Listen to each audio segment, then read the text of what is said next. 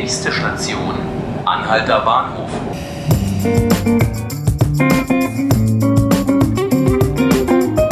Hallo und herzlich willkommen zu 5 Minuten Berlin, dem Tagesspiegel Podcast. Ich bin Johannes Bockenheimer und mit mir im Studio ist heute mein sehr geschätzter Kollege Ralf Schönwald. Hallo Ralf. Hallo. Ralf, ähm, das war ja eine ziemlich heftige Warnung, die Berlins sechs landeseigene Wohnungsunternehmen ausgesprochen haben gestern.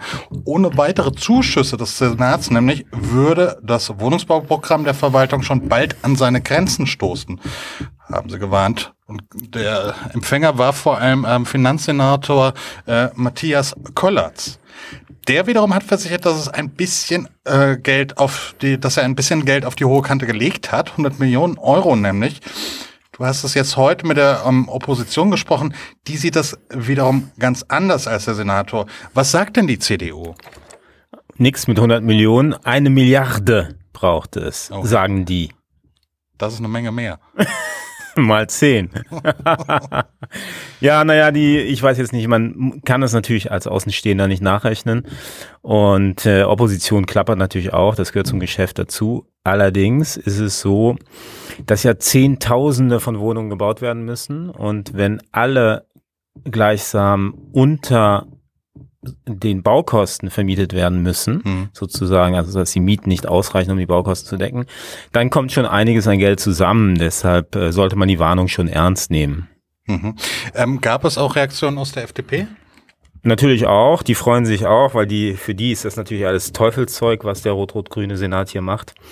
Und die haben eben auch gesagt, ähm, dass die Frau Lomscher und der Senat die städtischen Gesellschaften runterwirtschaften. Zitat FDP.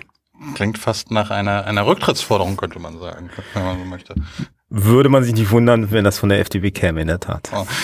Gibt es denn von Liberalen und, und, und Konservativen, gibt es denn Gegenvorschläge? Ja, die CDU macht das schon sehr konstruktiv. Die sagen einfach, man müsste mehr äh, Transparenz und Klarheit sorgen. Ich finde, die FDP hat auch nicht ganz falsch, äh, äh, ganz unrecht. Sie sagt ja außerdem, dass man äh, durch den durch die Ausübung des Vorkaufsrechts im Prinzip ja auch Mieter begünstigt, die im Zweifel vielleicht auch genug verdienen, um mehr als eine Sozialmiete zu bezahlen. Die Sozialmiete soll ja im Prinzip dann durchgesetzt werden bei den bestehenden, zurückgekauften, äh, aus dem Markt entnommenen Häuser. Und das stimmt natürlich auch ein bisschen. Hm wenn wir ganz allgemein sprechen, funktioniert denn der soziale Wohnung, die, die, die, die soziale Wohnraumförderung hier in Berlin überhaupt? Äh, man muss sagen, bisher eben nicht, aber das ist ein Versäumnis der Vergangenheit, weil ja ganze Wohnungsbestände verkauft worden sind, ganze landeseigene Wohnungsbaugesellschaften, GSW, man erinnert sich, das ist, liegt in einigermaßen ferner Vergangenheit und trotzdem ist der Bestand von sozialen, bezahlbaren Wohnungsraum drastisch zusammengeschrumpft und äh, jeder zweite Berliner hat nun mal Anspruch auf eine Sozialwohnung, dem Papier nach und das wiederum heißt, es gibt bei weitem nicht genügend bezahlbare Wohnungen, um die Bevölkerung eben mit äh, sozusagen äh, Haus sozusagen mit Wohnraum zu versorgen. Mhm. Und das ist schon ein Problem.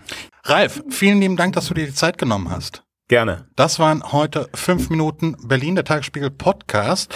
Alle Folgen des Podcasts finden Sie online auf tagesspiegel.de slash podcast und Sie können uns abonnieren auf Spotify und iTunes. Vielen Dank fürs Zuhören. Auf Wiederhören. Música